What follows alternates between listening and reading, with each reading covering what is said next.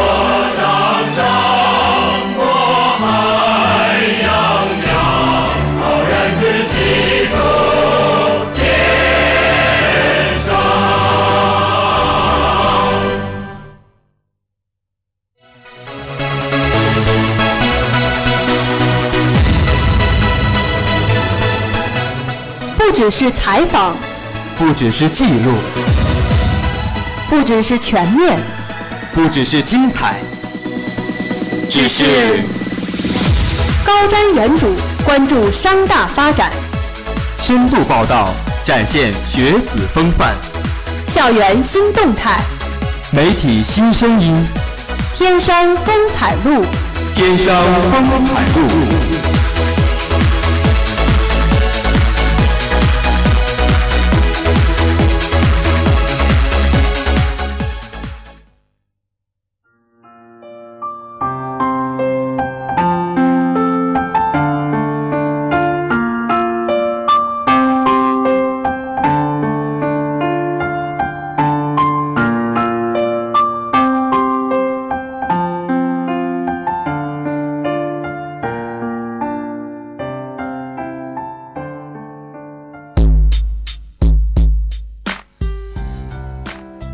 关注天商发展，展现学子风范。大家中午好，我是你们的新朋友莫白。新一期的天商风采录在这里又和大家见面了。大家好，我是你们的老朋友望叔，感谢大家在这个周三的中午和我们如约相见。那新朋友莫白，我要向你宣布一个新的我即将做出来的一个重大的决定。猜？哎，猜不到算了，我跟你说吧，直接说吧。就是现在夏天也来了，我即将要开始我的跑步旅程了。我每天晚上要夜跑了。哦，哎，那我要帮你算算，你能坚持几天吗？你是不是嫌着最近没什么事儿干呀？帮我算这个干嘛？一看就是对我满满的不信任加不相信呀。嗯。不过如果你能坚持住的话，我猜这个 A 四腰跟六 S 腿还是没有什么问题的，对不对？哎呦，小瞧我呢，你是不是没带六 S？来来来，比量一下。对我这这个肯定是已经有这个潜质了嘛，对吧？就是马上一一点就通了的那种，对，量变到质变的一个过程，对吧？我现在要开始逐步的积累量变了。嗯，不过你别说，咱们商大的学生们还真是都跟望叔一样，德智体美全面发展。这个眼光真棒，嘴最最近吃蜜了是吧？啊，那开始挂起来了。田径场但都是人满为患，已经不是百鬼夜行了，是下饺子对。对对对，就是每次就是像这个时候五一，如果你要是去那个。呃，秦皇岛海边海边的时候，就有一种 大家都往上往里面下饺子的感觉。就是现在去田径场，基本上也是这种状况的，都是人挨人人挤人的，也不知道为啥，大家好像都愿意去那儿凑个热闹，还是怎样的。像我室友，他就是去也是去田径场嘛，他们他是抱着这样的一个心理的，就是打扮的漂漂亮亮的，然后穿的好看一点，就是穿一双运动鞋，然后之后再再去田径场，你就知道干啥了，是吧？啊，那就不只是全去锻炼身体了，那就是。嗯，行，对，就是好，我们明白就可以了。对，但是你刚才说你要计算我锻炼多少天这事儿，我还是挺不满的。对我也是一个志向高远的人。我跟你说，我大一的时候，那在田径场跑步可是坚持了三个月。每天跑七圈，你想想，将近两千八百米，我都有点佩服我自己。但是吧，现在呢，老了嘛，然后 对，就是我基本上就是到了田径场之后吧，我就能看到很多帅气的男生迈着矫健的步伐从我的身边跑过，然后这个时候。哎，我内心里面通常是想，这时候摆什么姿势呢？我要保持微笑呢，还是要可爱一点呢？呃，还是搂一搂头发呢？然后等我想完了之后，人家就已经过去了。哦，原我说我说那天我去跑步的时候，为什么旁边有个怪怪的女生？我没戴眼镜，我也没看清，竟然是你啊！怎么可能？怎么可能？我就算是没戴眼镜，也不可能觉得你是帅哥，好吗？哦，啊，原来你想跑步是因为我啊，那我就需要多去操场跑跑步了。嗯不过最近我倒是发现外面有好多女生在排练啦啦操啊，每个人都是身材婀娜，跳动跳着动人的舞姿，对不对？你确定是身材婀娜吗？为什么我每次从那个图书馆出来了之后看到的这些女生，嗯嗯，都是尊重他们一下，没有没有，就是素面朝天嘛，特别可爱啊，对对，而且你发现晚上的时候，你走在那个整个这个校园里面，到哪儿都是鬼吼鬼叫的，其实就是大家。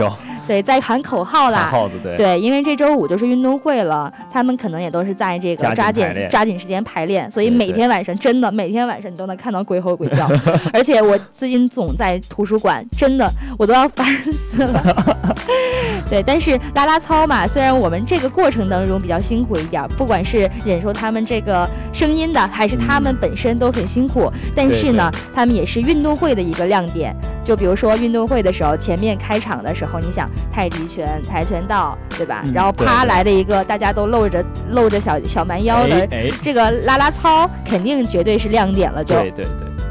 那既然这么说了，我就更加的期待运动会了。每次，其实每次看到他们的时候，看他们手里拿着那个啦啦球，然后跟着欢快的节拍，身体随着啦啦球一起跳动，啊，旁边看到了好多男生在驻足观看的。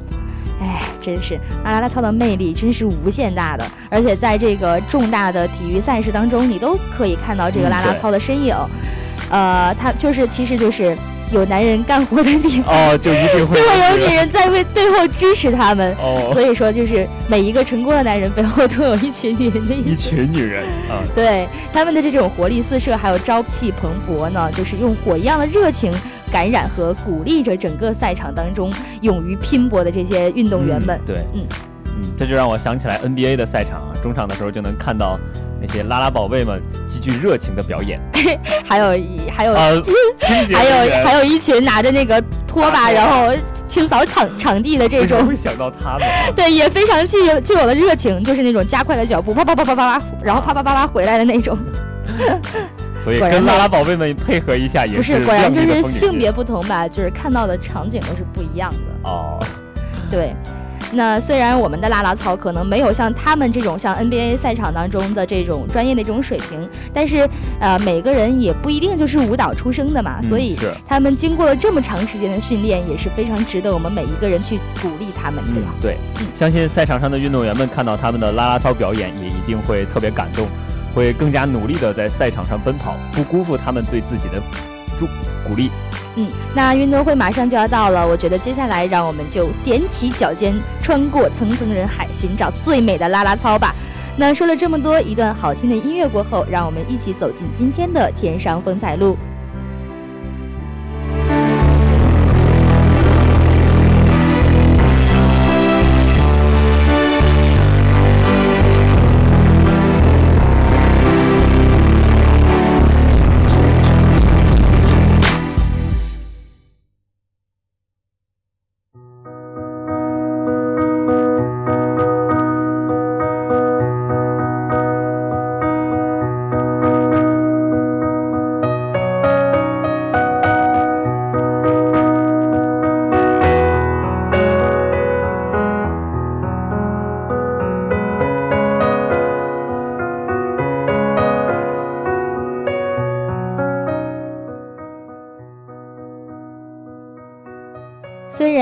是四月下旬，但是来访的同学却是把自己裹得严严实实的，戴着口罩、墨镜、帽子，生怕老师看出来他是谁，也怕会有熟人看到他来心理咨询中心咨询，仿佛来到这里咨询是一件比较羞耻的事情。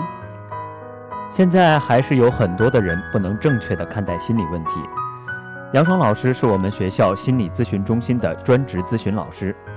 这样的一个同学，让他担心会不会还有一些不能正确认识自己心理问题的同学，还正在压抑着自己内心的痛苦呢？在南区的学工楼四楼，几乎一层楼的房间都被用于心理健康工作。虽然临着人来人往的街道，但是这里却独守着一份安静。这个心理健康中心成立于一九九四年。但是从他的外表却看不出来，他的年龄甚至在我们之上。九四年至今已有二十二个年头，但是大部分的同学却并不知道这个心理健康中心的存在。这并不是因为有心理问题的人不多，只是我们没有重视，或者是依然不能对心理问题这个概念有一个很好的认识。现在的社会环境越来越复杂，尤其是对大学生的挑战也在增多。但是机会的多少却依然不变，这就让很多同学对未来感到迷茫和痛苦，而这些其实都是心理问题，并且这些问题也正在困扰着中国大部分学生。郁闷、不开心、情绪低落、迷茫，这些都属于心理问题，只是大部分的同学都可以自己化解这些问题，并不只是。有抑郁、有自杀倾向、精神分裂症的，才属于心理问题的范畴。大部分情况下，我们都可以很好的自己处理自己的一些小心情，但是，一旦自己解决不了，又不向专业机构寻求帮助，而一味的压抑时，就有可能会使小问题变得更加严重。我们学校成立这样一个心理健康中心，也就是为了帮助同学们。处理一些没有办法自己消化的困扰，防止其变得严重而影响到我们的正常生活。同时，根据天津市教委统一安排，我们学校的心理健康教育中心将于二零一六年四月二十五日至五月二十五日举办我校“五二五”大学生心理健康月活动。“五二五”的谐音就是“我爱我”，希望大家能够对自己多一点关爱，重视自己的内心想法。此次由法学院应用心理学系、法学院心理学会承办心理健康月的宣传活动。心理健康月活动包括心理健康教育中心开放日、心理健康月启动之五个一提倡主题征文活动、心理情景剧、心理运动会、催眠沙龙及心理健康月闭幕式。当然，除了心理健康月，还有心理健康日、心理健康周。这足以看出我们学校对学生关心和对其心理健康的重视程度。在五月这样一个朝气蓬勃的月份，向大家普及心理健康知识，从而使大家能够更加积极和乐观的学习生活。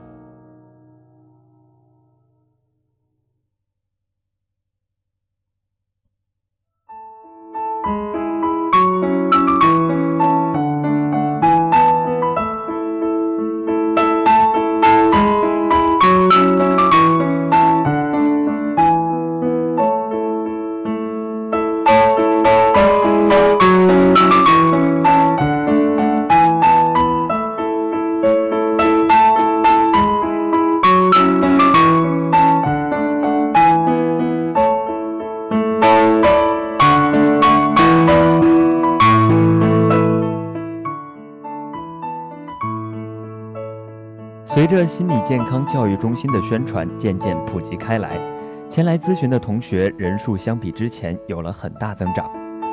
之前的宣传形式比较单一，只是老师在课堂上告诉学生学校里有这么一个心理健康中心，或者是在学校官网上发布心理咨询的通知，所以同学们对这个地方的了解都非常有限。这个学期开始，除了原有的宣传方式，中心还借助了学校的新媒体来对外宣传。与此同时，也在每个学生宿舍楼的宣传栏上张贴心理咨询室的宣传海报。现在的咨询量是每天两三名同学左右，相较原来已经是多了不少了。但就像开头提到的同学一样，依然有不少同学对心理问题还是存在着一些误区，觉得踏入这个地方自己就是个异类，就会被别人认为是一个心理不健全的人，以至于拒绝接受心理治疗。但是，其实心理治疗就像是治疗感冒一样，没有必要谈之变色。为了消除大家的一些误区，负责宣传月的老师还有学生们为大家印制了宣传折页，上面为大家普及了什么是心理健康问题，该怎样解决，以及会对自己的生活有哪些影响。除了学校所做的这些努力。现今的很多影视作品也在慢慢的帮助大家纠正理解上的一些误区，使大家认可一旦自己有了心理困扰，可以向专业的心理机构去求助。其实来咨询的同学里面也有的是之前去过一些专业的心理机构，也有看过医生服过药的。咨询师杨爽老师很高兴看到大家的思想在逐渐的发生转变。小季临走之前，有一位同学来到心理健康中心寻求帮助。小季问了一下他对心理咨询的看法。这位同学说：“其实心理咨询的很多也不是什么大问题，可能只是这一段时间很迷茫或者是很压抑，需要有个人帮助自己疏疏导一下心情，没有什么要觉得羞耻的。”心理治疗的过程其实就像是一次聊天。你把自己的遇到的烦恼和不快说出来，老师引导着你怎样摆脱这些烦恼和不开心，怎样去正确的对待这些消极的情绪。尤其是我们正处于青春期，处于成长的十字路口，有烦恼和压抑都是再正常不过的事情了。由于人与人之间的差异，有些同学遇到问题就会积极的与人交流，会更喜欢倾诉。即使不来心理咨询室，也依然有很多途径可以宣泄自己的情感，可能背后也有一个强大的社会体系支持，比如说老师、同学、家长可以让他去寻求帮助和支持。而那种内向、不是很喜欢与人倾诉的学生，心理健康中心或许就是他们唯一能诉说的地方。由于性格原因，可能没有很多的支持系统，父母不在身边，也很少打电话。朋友也不是很多，没有办法沟通。这种学生更需要有一个地方能够帮他们缓解心理的压抑，否则就有可能会使小问题变得更加严重。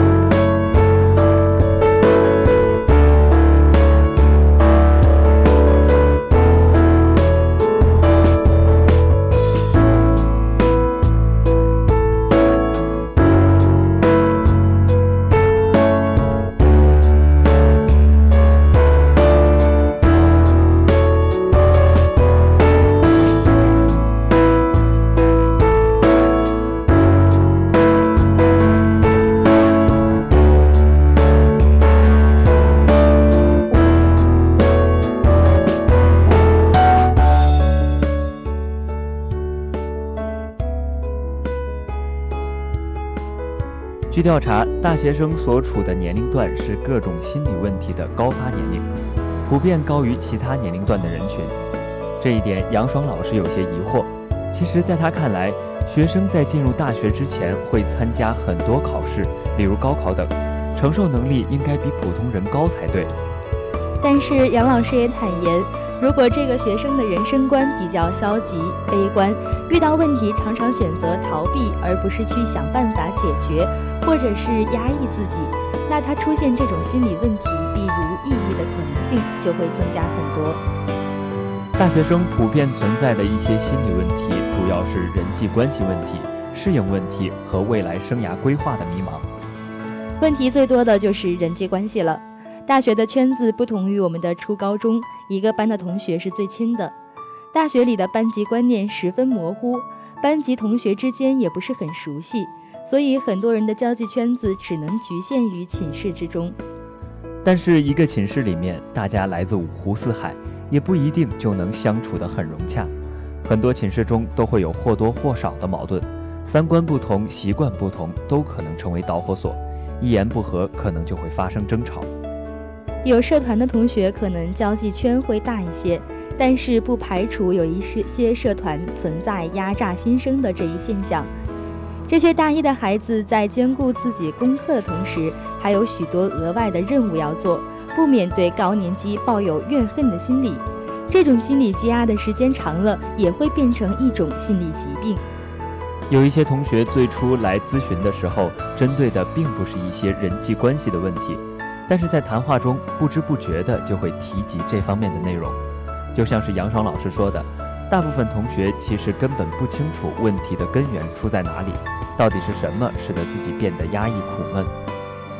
适应问题涉及到的主要群体也是大一的孩子们。虽然已经过了一个学期了，但是正是随着时间的推移。很多原来没有被发现的问题，才慢慢的显露出来。毕竟刚开始的时候，大家都是想把自己最好的一面拿出来，所以什么事情都会尽力去做。但是时间一长，个人的差异性就会体现出来。有些人直到现在还没有完成从高中到大学的一个过渡，还是停留在高中的生活方式上，不知道该怎样跟上大学的生活节奏。没有了别人的监督和管理，不知道该怎样安排自己的生活重心。学业生涯方面，主要是关于该考研还是该工作的一个纠结。大二同学分专业，不知道什么专业是适合自己的。对国教和 FIU 的同学来说，就是要不要出国的犹豫。这些看似不属于心理问题的范畴，但是倘若不能及时的消化和解决，就会使自己变得很压抑、抑郁。从而催生出一系列的心理疾病。除了这主要的三方面问题，还有少数同学苦恼于自己的家庭问题。随着时代发展，离婚也变得越来越普遍。如果不处理好，会给孩子们留下心理阴影，会使他们变得自卑、敏感，出现失眠、强迫、焦虑，然后抑郁等现象。抑郁症状也是一个咨询的比较多的问题。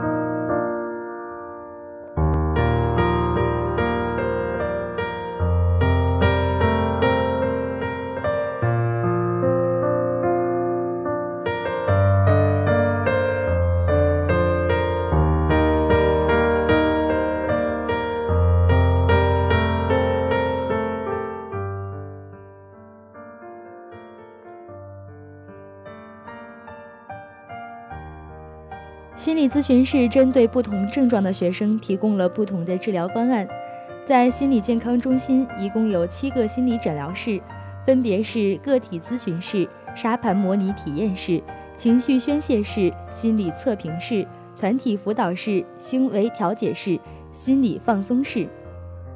个体咨询室主要针对一些心理问题不是很多的同学，有老师一对一的为他们进行心理辅导，帮助他们梳理。并认识到自己的问题是出在哪些方面，该怎样和自己的一些消极情绪更好的相处。沙盘模拟体验室有四个沙箱、十个展示架和五千个沙具，主要运用的是投射原理。针对一些比较内向、不是很愿意将自己内心想法表达出来，或是不知道该怎样表达的同学，他们可以用这些沙具自由地布置场景，而你选择的每一个沙具都是有意义的，它们都是自己潜意识的一个映照。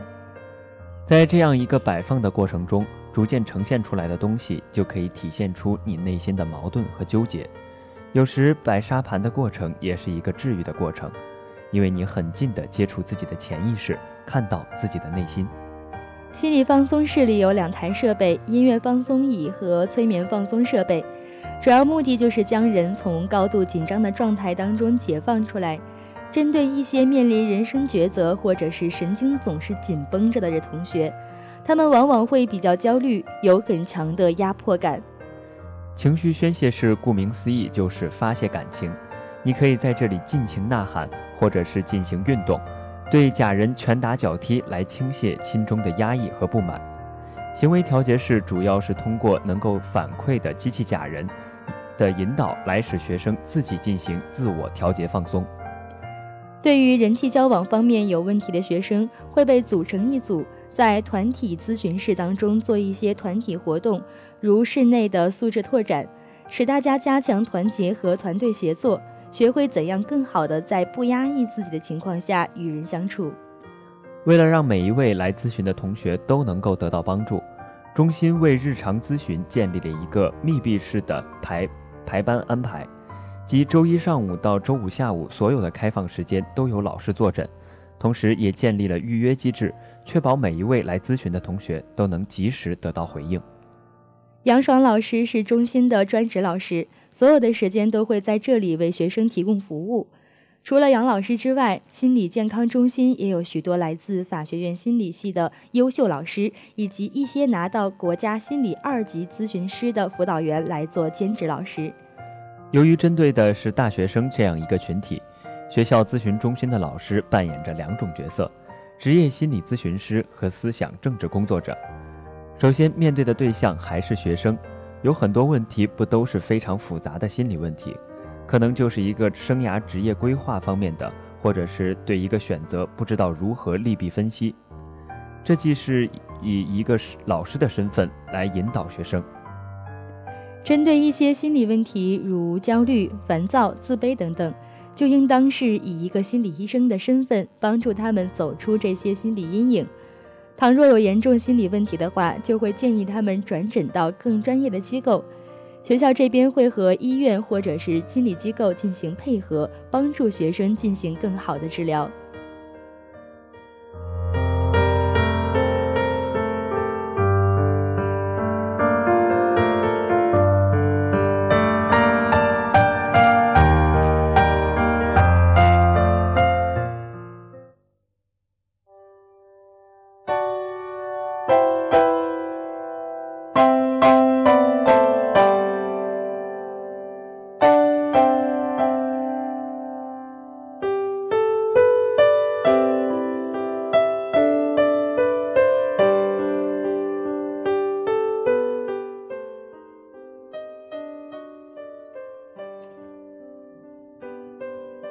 为了学生们的健康发展，学校和老师都在积极努力着。